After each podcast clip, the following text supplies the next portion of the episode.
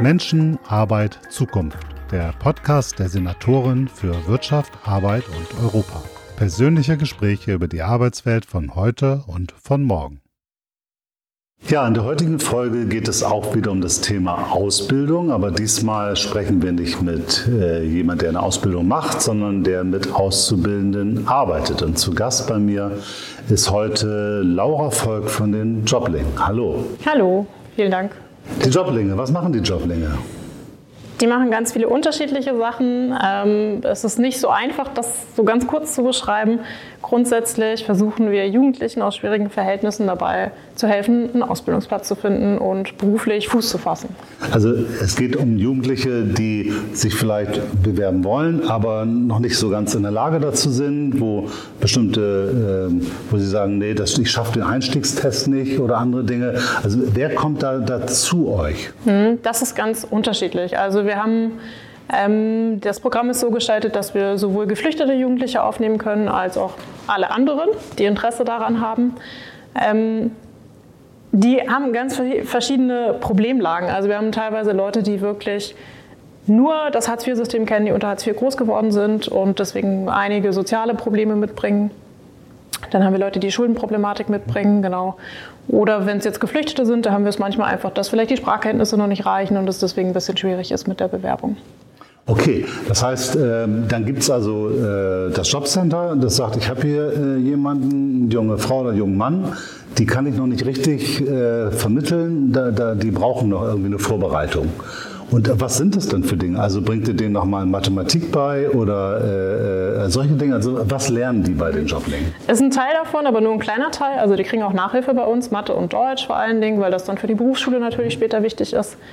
Ähm, wir fangen eigentlich ganz am Anfang an. Also es geht wirklich los mit Dingen wie, ich muss verbindlich und pünktlich sein. Falls ich wo nicht hinkommen kann oder der Termin mir nicht passt, dann sage ich ab rechtzeitig. Solche Dinge lernen die zum Beispiel. Das ist so die oberste Regel eigentlich. Wenn sie das packen, dann sind wir schon sehr glücklich, auf jeden Fall. Ähm, ansonsten machen wir Workshops zum Thema Selbstpräsentation, also Körpersprache. Wie trete ich eigentlich auf? Vorstellungsgespräche, was kann ich sagen, was kann ich nicht sagen?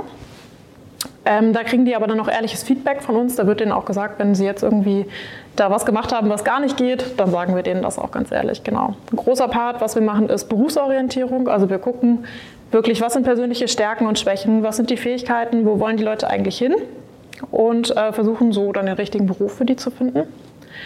Wir haben aber mehrere Pläne. Also wir bleiben nicht nur bei einem Beruf, sondern wir fahren eigentlich immer dreigleisig. Die brauchen immer einen Plan A, B und C, falls irgendwas nicht klappt. Also sie müssen auch lernen, ähm, langfristig zu planen, nochmal was in der Hinterhand zu haben. Genau. Und wir schreiben natürlich super viele Bewerbungen auf eine ganz bestimmte Art und Weise. Und ähm, das ist so der Hauptteil. Wie lange sind die denn dann bei euch in der Arbeit? Insgesamt können die fünf Monate bei uns bleiben. Die sind am Anfang erstmal zwei Monate da in Vollzeit, also wirklich jeden Tag von 9 bis 16 Uhr. Wenn die das gepackt haben, dann geht es in die sogenannte Praxisphase. Da sollen die dann Praktika machen, schreiben noch weiter Bewerbungen. Das kann dann noch drei Monate gehen, aber sobald jemand was gefunden hat, ist er oder sie raus. Ah, okay. Das heißt, äh, das ist kein ganz fester Zeitraum. Wenn jemand dann soweit ist, dann, dann vermittelt werden kann. Und dann ist es so, ich habe das äh, gelernt, dass ihr Geld bekommt äh, über die Gutscheine vom Jobcenter, aber auch über Spenden euch finanziert. Das heißt, es gibt Unternehmen, die ein echtes Interesse daran haben, dass mehr Jugendliche ja, ausbildungsfähig werden. Ganz genau. Entweder das oder es sind oft auch Unternehmen, mit denen wir vorher, wo wir Jugendliche hinvermittelt haben äh, die dann das gut finden, unsere Arbeit und das dann deshalb unterstützen wollen, weil wir die Jugendlichen auch in der Ausbildung weiter begleiten, unentgeltlich bieten wir eine Ausbildungsbegleitung an und das ist natürlich sehr interessant. Das ist wahrscheinlich auch ganz wichtig, weil wir haben ja, hören ja immer wieder davon, dass Jugendliche auch die Ausbildung abbrechen. Genau. Weil sie entweder feststellen, das ist gar nichts für mich oder ich habe mir das anders vorgestellt oder auch, weil es vielleicht auch mal äh, eine große Herausforderung ist. Ganz genau. Da haben wir tatsächlich, äh, kann ich mit einer tollen Zahl Werbung für uns machen, weil wir von allen Jugendlichen, die unser Programm durchlaufen, finden 70 Prozent einen Ausbildungsplatz tatsächlich. Und äh, von denjenigen ziehen zu 93 Prozent tatsächlich mindestens ein halbes Jahr durch. Also die überstehen die Probezeit und werden dann auch noch weiter begleitet. Im Regelfall, wenn die Probezeit überstanden ist, dann bleiben die auch dabei. Cool, aber das ist schon eine wirklich tolle Quote. 70 Prozent ist schon, schon enorm. Das bedeutet aber, äh, wahrscheinlich würde ein Großteil dieser Jugendlichen ohne so eine begleitende Hilfe nicht in einen Job kommen. Ja, sehr Wie wahrscheinlich. Ich glaube, das sind auch unterschiedliche Faktoren. Also einmal ist natürlich auch die Frage immer, was bringen die mit? Wir haben oft Leute, wo wir feststellen müssen, und das ist tatsächlich ein soziales Problem, muss man einfach so sagen, das sind Menschen, die haben nie erfahren, dass sie wichtig waren. Die haben nicht erfahren, dass sich jemand für sie interessiert. Das heißt, wir sind die Ersten, die sich vielleicht wirklich dafür interessieren, ob jemand kommt oder ob er nicht kommt. Wir telefonieren dann hinterher. Wir machen dann auch mal ein bisschen Druck, wenn es sein muss so.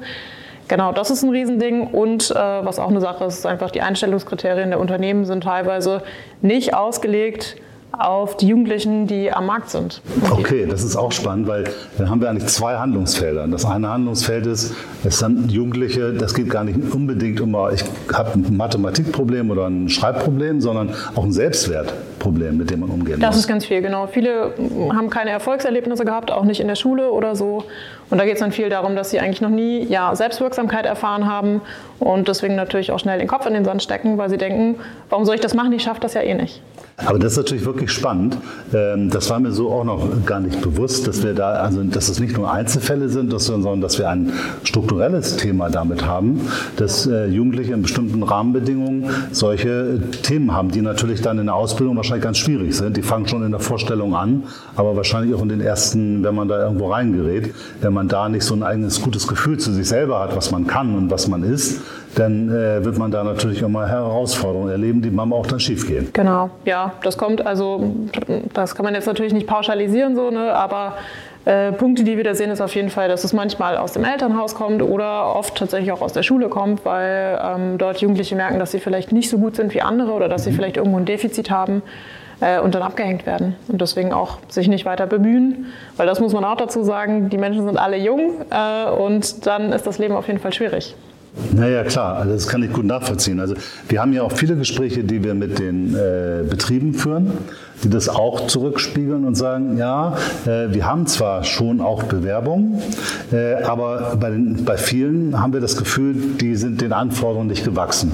Mhm. Und ich glaube, ich kann es gut nachvollziehen, wenn die sagen, ja, vielleicht muss da einfach noch was passieren vorab und das bietet ihr. Ihr bietet im Grunde genommen eine ein rundum Begleitung und, und analysiert die und, und, schaut, wo sind hier die Defizite und wo können wir helfen und wie können wir unterstützen. Wie finden denn das die, die Jugendlichen, wenn die da äh, zu euch kommen? Also äh, haben die so ein Gefühl, Mensch, ich will irgendwo hin, ich kann aber noch nicht und ich brauche jetzt Hilfe?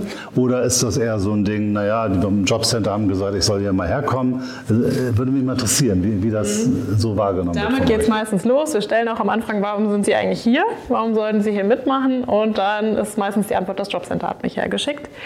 Ähm, das ist für uns jetzt aber keine Hürde. Dann sagen wir natürlich klar, erstmal angucken, die ganze Geschichte. Und ähm, die meisten stellen dann schnell fest, dass es halt eben vielleicht auch nicht wie, ist wie andere Maßnahmen. Da haben auch viele kommen aus einer jahrelangen Maßnahmeerfahrung tatsächlich. Die haben schon alles Mögliche an Maßnahmeträgern abgeklappert, aber eine Ausbildung haben sie immer noch nicht gefunden.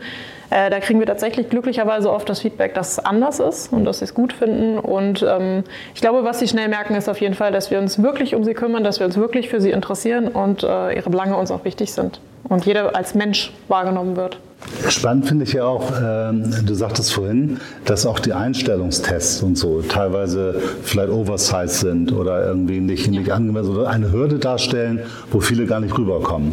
Ähm, äh, Wäre das denn eine Möglichkeit, ich meine, ist ja immer die Frage, ein Betrieb könnte ja sagen, naja, ich brauche ja für bestimmte Arbeiten, muss ich bestimmte Fähigkeiten haben, die prüfe ich mit zum Einstellungstest ab.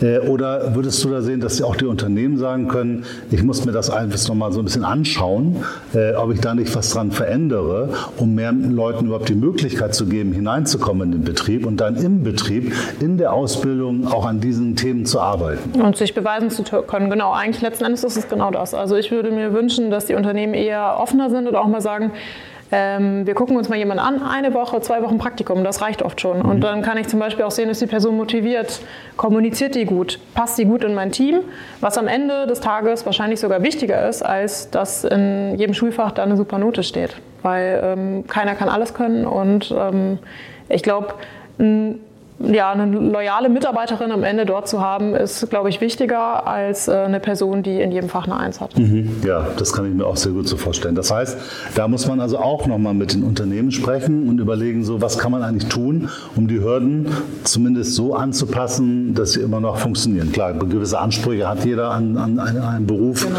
Ne, also, also das ist auch was, was wir versuchen zu bieten. Das ist ja auch unser Ansatz, dass wir wirklich sagen, wir treffen schon eine Art Personalauswahl vorab. Wir würden können auch nicht jemanden in ein Unternehmen schicken, wo wir wissen, die Person kriegt es nicht hin oder äh, das ist ganz, ganz äh, unwahrscheinlich, dass das irgendwie zusammenpassen könnte. Wir wählen das schon aus. Wir ähm, bereiten Jugendliche natürlich auch vor auf diese Praktika. Die kriegen dann auch nochmal so einen Praktikumsknigge. Also wie verhalte ich mich eigentlich, was muss ich machen? Zum Beispiel, also im besten Fall vertrauen uns die Unternehmen so sehr, dass sie uns das glauben, wenn wir da jemanden schicken. Kann natürlich auch sein, dass da mal eine Person dabei ist, mit der es dann nicht klappt. Ja klar, das ist aber ja immer so. Ne? Genau, das ist der normale Gang irgendwie und äh, im besten Fall ähm, vertrauen die uns aber und ähm, da kommt dann was zustande. Mindestens ein Praktikum, am Ende vielleicht eine Erstqualifizierung, Einstiegsqualifizierung oder vielleicht eine Ausbildung. Aber dann seid ihr ziemlich dicht dran noch an den Unternehmen. Also ihr kennt die auch und wisst auch, wo, wohin vermittle ich da irgendjemand jetzt. Genau, wir versuchen das auf jeden Fall. Wir haben unsere Ansprechpartnerinnen da und ähm, was wir auch machen, die, wir arbeiten mit verschiedenen Unternehmen zusammen, die Unternehmenspräsentationen bei uns machen, also die dann wirklich nochmal vorstellen, wer sind wir eigentlich, was bilden wir aus, welche Berufe, wen suchen wir. Das dann auch. Und ähm, da ist es dann auch oft so, dass die Jugendlichen, wenn es gut läuft, mit äh, dem Personal äh, mit den Personalerinnen dort nochmal ins Gespräch kommen können und äh, sich dann vielleicht was daraus ergibt.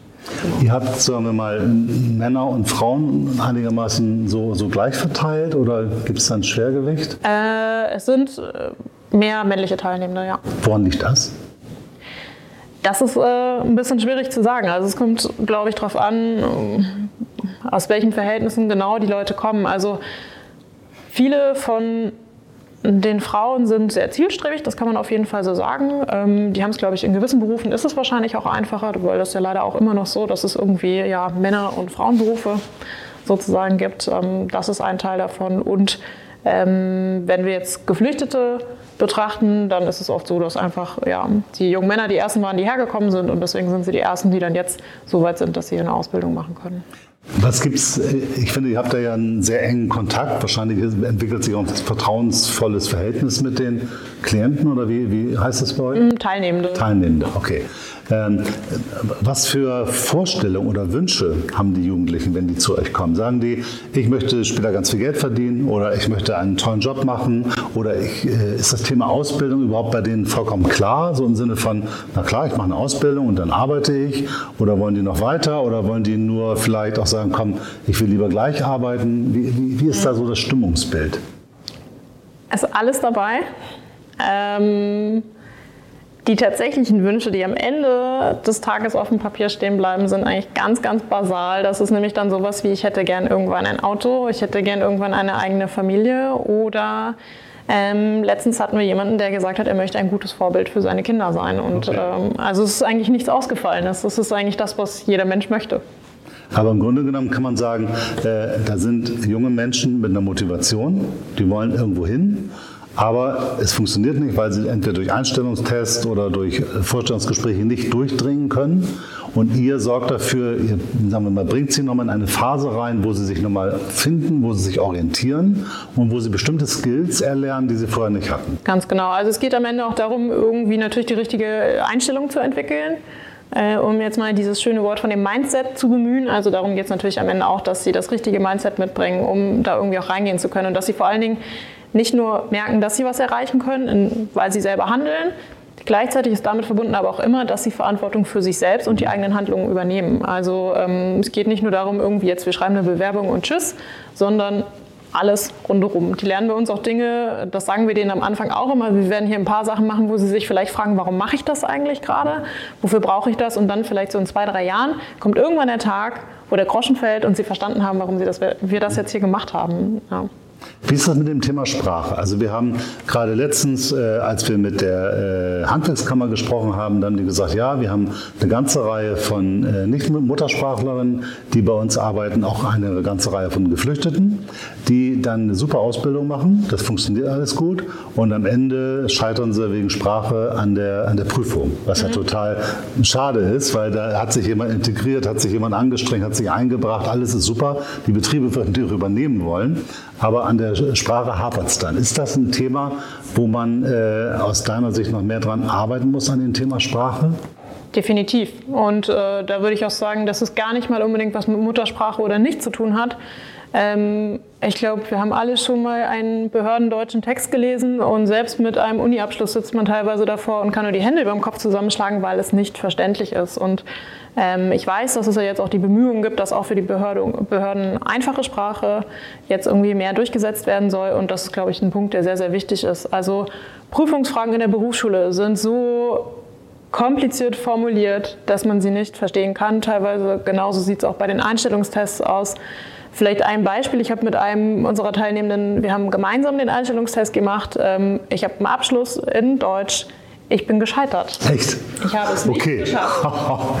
Okay, das natürlich dann, dann haben wir dann ein Problem, ne? kann man so sagen. Dann ist es an der Stelle nicht angemessen und man könnte darüber wahrscheinlich schon einen Teil der Probleme lösen, indem man bei diesen ganzen Formulierungen, ich weiß nicht, sprachsensibler umgeht, vielleicht einfacher Sprache oder einfach nur ja. deutlicher formuliert. Ich denke, man muss auch nicht immer für alles ein Fremdwort benutzen, wenn es ja. auch ein anderes Wort dafür gibt, was jeder kennt und was irgendwie gängig ist. Genau. Okay, aber das ist natürlich schon dann, äh, wenn ich mir vorstelle, du hast studiert und, und, und, und hast dann, dann trotzdem ein Thema mit. Gut, diese, ja, die sind ja auch immer noch unter Zeitdruck. Genau. Man hat ja dann nur eine bestimmte Zeit, um die Fragen zu beantworten. Geht auch um was? Genau, und äh, da war es aber zum Beispiel auch einfach so, dass diese, diese Aufgaben, die Größe der Aufgabe, das war einfach nicht zu schaffen. Das war in der Zeit nicht zu schaffen. Und ähm, für eine Ausbildung als äh, Fachlagerist, was sehr, eigentlich recht niedrigschwellig ist. Und ich glaube auch nicht, dass man das unbedingt dafür braucht. Also Nein, glaube ich auch. Das sind ja ganz andere Skills, die man da äh, verwendet. Es genau. geht ja auch darum, dass man auch dort im Team arbeiten kann, irgendwie mit, mit, mit, mit Dingen umgeht. Und ich glaube, äh, also wenn, wenn ich das so höre, sind das für mich zwei, zwei Themenkomplexe. Das eine ist, es gibt sozusagen in der Historie Defizite, die dazu führen, dass mangelndes Selbstwert da ist oder bestimmte Fähigkeiten nicht vorhanden sind, wo man vielleicht nacharbeiten muss. Äh, und auf der anderen Seite brauchen wir aber auch in der Umsetzung, Berufsschule, Prüfungen und all den Dingen nochmal mehr Sensibilität, um halt auch ja, Jugendliche da besser durchleiten zu können. Ja. Weil wegen Sprache da nicht durchzukommen, ist an der Stelle, finde ich, sehr schade. Und zur Sprache, da muss man auch wirklich mal, finde ich, eine Lanze brechen für alle, die Deutsch lernen. Die Leute sind seit 2015 ungefähr hier, wenn sie geflüchtet sind. So, das ist ja so der, war der erste große Peak sozusagen. Das heißt, die sind jetzt seit fünf bis sechs Jahren hier.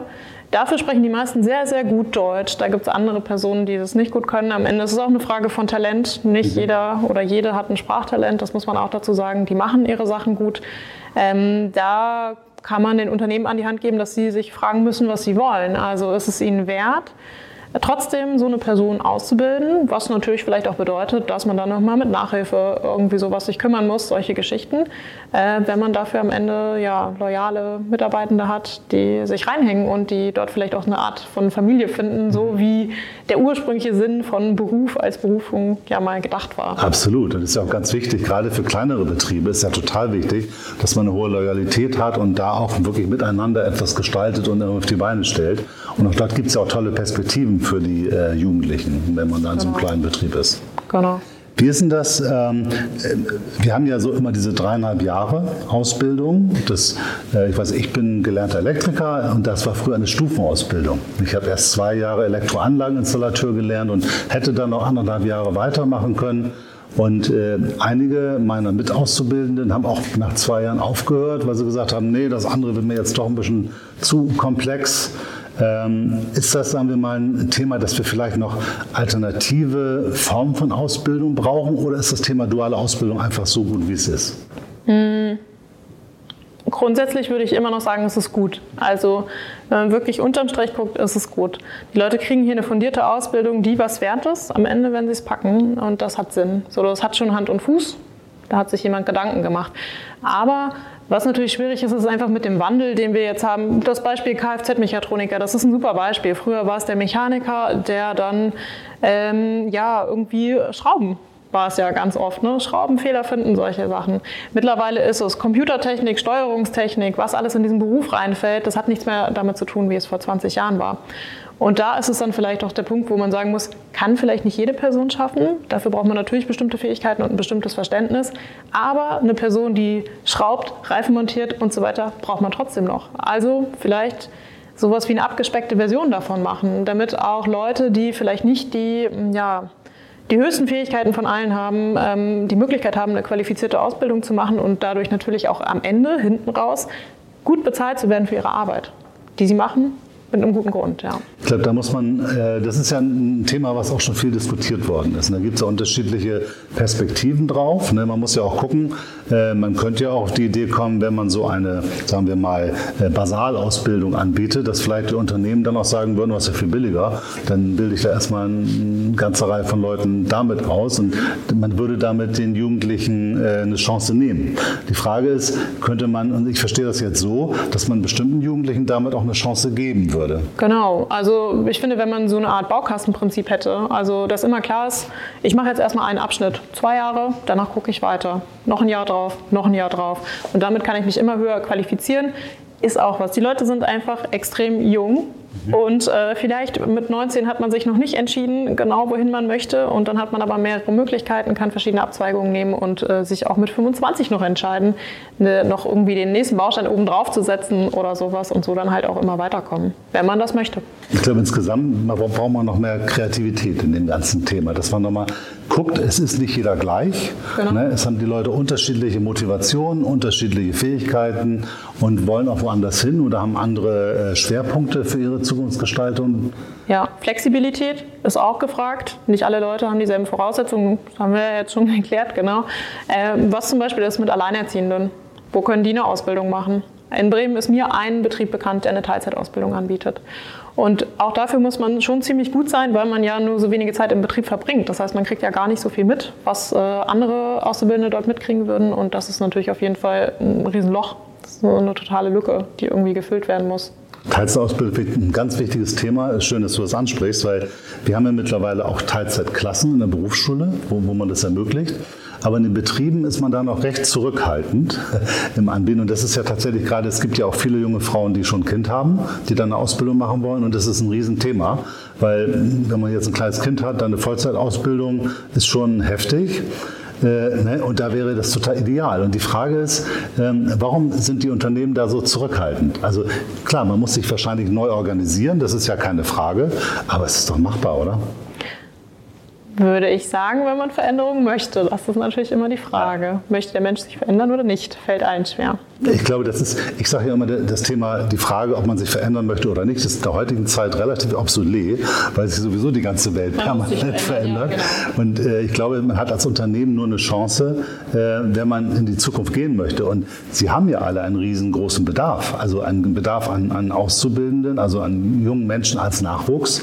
Und wenn man diesen Bedarf decken will, dann muss man, glaube ich, auch sich mit der Situation oder mit dem, was am Markt vorhanden ist, irgendwie umgehen. Genau, das würde ich auch sagen. Also die Unternehmen müssen sich am Ende dem Markt auch anpassen. Also es geht ja nicht nur in die eine Richtung und ähm, ganz grundsätzlich muss ich auch sagen, ich würde das schöner finden, wenn wir mal aus, diesem, aus dieser Verwertungslogik so ein bisschen rauskommen und stattdessen gucken, was können wir wirklich miteinander leisten und äh, können wir individuelle Lösungen finden, weil ähm, irgendwie müssen alle nach vorne kommen. Da kommen wir gar nicht drum rum. Und dann ist aber nur die Frage, wie wir das machen. Mhm. Und ich glaube auch, dass es eigentlich nur nachhaltig ist, wenn Unternehmen sich jetzt schon damit auseinandersetzen, bevor am Ende äh, ja die große Krise kommt und keiner mehr weiter weiß. Also mhm. wir kriegen das auf jeden Fall jetzt schon rückgemeldet, dass viele Unternehmen auch merken, dass sie überaltert sind eigentlich, ähm, aber nicht wissen, wie sie Nachwuchs rekrutieren sollen. Aber das liegt natürlich am Ende auch an den Auswahlkriterien, die ich an äh, die Bewerberinnen stelle. Genau, das heißt, es nützt nichts, wenn man sagt, mein Anspruch ist der und dann sind die nicht da und dann schimpft man vielleicht auf die Bildungspolitik oder sonst was. Das nützt ja alles gar nichts, weil dort probiert man ja auch die Dinge zu verbessern, keine Frage. Aber wenn ich dieses Jahr eine Ausschreibung, eine Stelle habe, dann muss ich damit umgehen und ich muss mir überlegen, wie kann ich eigentlich kreativ Menschen ja, in diese Ausbildung hinein begleiten und auch durchzubegleiten. Genau. Das wäre eine Möglichkeit, zum Beispiel Praktikum oder solche Praktikum, Dinge. Genau. Oder ähm, vielleicht, genau, wenn wir vorher drauf geguckt haben und sagen, wir glauben, die Person passt da rein, die ist super motiviert, das muss man auch noch dazu sagen. Die Leute, wenn die bei uns merken, da geht was, auf einmal tut sich was, sind die hochmotiviert. Mhm. Wirklich. Und das oft auch. Wir haben diese Gruppe eine Dame gehabt, da freue ich mich auch sehr drüber, dass sie jetzt was gefunden hat. Die kam mit einem sehr schlechten Hauptschulabschluss und hat dann irgendwann festgestellt, dann kann ich ja gar nichts machen und war natürlich total enttäuscht. Dann hat sie einen Praktikumsplatz gefunden und hat direkt gesagt, das ist meine Chance, die nutze ich. Zwei Wochen später hat sie den Vertrag unterschrieben. Ja, also es läuft, es geht. Ja. Aber dann seid ihr ein, also ein wenig wie ein Intermediär. Ihr bringt sozusagen die Dinge zusammen und versucht den aus oder den, den jungen Menschen zu, ein bisschen zu, näher zu bringen, wie die Berufswelt läuft und versucht den Unternehmen auch ein bisschen zu verdeutlichen, wie, wie die Dinge sind und wie man damit besser umgehen kann. Ganz genau. Heißt für mich, wir müssen noch viel mehr in den Dialog gehen zwischen Schule, Unternehmen, Kammern, Auszubildenden, also um gemeinsam zu überlegen, was wollen wir, wie können wir diese Zukunft gestalten, was können wir und was können wir noch, noch, noch daneben bauen. Also wir reden ja viel über Ausbildungsvorbereitung, das macht ihr. Wir reden auch viel über Ausbildungsbegleitung, dass man da Dinge tut. Wir haben ja in Bremen diese äh, Lenkungsgruppe Ausbildung innovativ mit Gewerkschaften, mit Kammern, also mit allen Akteuren, wo wir genau da, darüber reden. Und ich denke, das müssen wir noch mehr anreichern, auch mit dem Gespräch mit den Menschen selber, die diese, Auszubild diese Ausbildung machen wollen. Und auch, glaube ich, am Ende, was man auch nicht vergessen darf, also das sind junge Menschen, an denen von allen Seiten gezerrt wird. Also zu Hause wird gezerrt, irgendwie das Amt zerrt natürlich auch an den Leuten. Wir machen das dann auch noch, die Betriebe machen das auch noch und äh, dass das vielleicht auch manchmal überfordernd sein kann. Mhm. Ich glaube, dafür muss man einfach ein bisschen Verständnis aufbringen. Mhm und ähm, dann auch nochmal feststellen, also ich finde die Vorstellung hart, mit 16 Jahren 40 Stunden arbeiten zu gehen, muss ich ganz ehrlich sagen. Ja, ehrlich gesagt finde ich das auch hart. Also mit 16 hatte ich mir das auch noch nicht so vorstellen ja. können. Und ja, ich glaube, wir brauchen da ganz neue, neue Ideen. Wir müssen mehr miteinander sprechen. Und das ist mir jetzt nochmal klar geworden wenn man sich richtig kümmert, wenn man die richtigen Angebote macht, wenn man auf die individuellen Bedürfnisse eingeht, dann kriegen wir viel mehr Leute in, in Jobs, in Arbeit, als wenn wir einfach nur mit unseren feststehenden Bildern daran gehen und sagen, so haben wir es immer gemacht, so machen wir es jetzt auch weiter. Genau, man muss einfach individuelle Potenziale erkennen. Man muss gucken, ähm, irgendwie, wo kann ich diese Person gut einsetzen vielleicht. Das ist ganz wichtig auf jeden Fall. Und man muss auch, glaube ich, insofern ein bisschen nachhaltiger sein, dass man nicht... Ähm, nicht beim kleinsten Widerstand aufgibt, sondern wirklich auch sagt, okay, ähm, das denke ich mir auch immer, Ausbildungsarbeit für alle Seiten. Das ist klar und das, glaube ich, war aber im Grunde auch schon immer so. Und da wünsche ich mir, die meisten Betriebe tun das glücklicherweise, aber dass man wirklich auch der Pflicht nachkommt, äh, sich darum zu kümmern und auch dafür zu sorgen, dass die Leute auch gut ausgebildet werden. Und im Zweifel, dafür gibt es Ausbilder, die haben alle einen Ausbilderschein, das heißt, die kennen sich damit aus. Die sollen ja auch in der Lage sein, eigentlich ein Defizit zu erkennen und irgendwie das gegebenenfalls aufzufangen, wenn es sein muss. Ja, ganz spannend. Also ich glaube, wir haben heute noch mal eine ganze Menge gelernt über die Arbeit mit jungen Menschen und vor allem die Potenziale, die da drin stecken, wie man 70 Prozent, das hat mich eben echt noch mal beeindruckt, äh, denn wenn man jetzt so eine Arbeit, wie ihr sie macht oder wie andere sie auch tun, nicht tun würde, hätten diese jungen Menschen alle keine Arbeit. Und das macht, glaube ich, eure Wirken sehr, sehr sinnvoll. Ganz vielen Dank für deine Zeit. Ja, sehr, sehr gerne.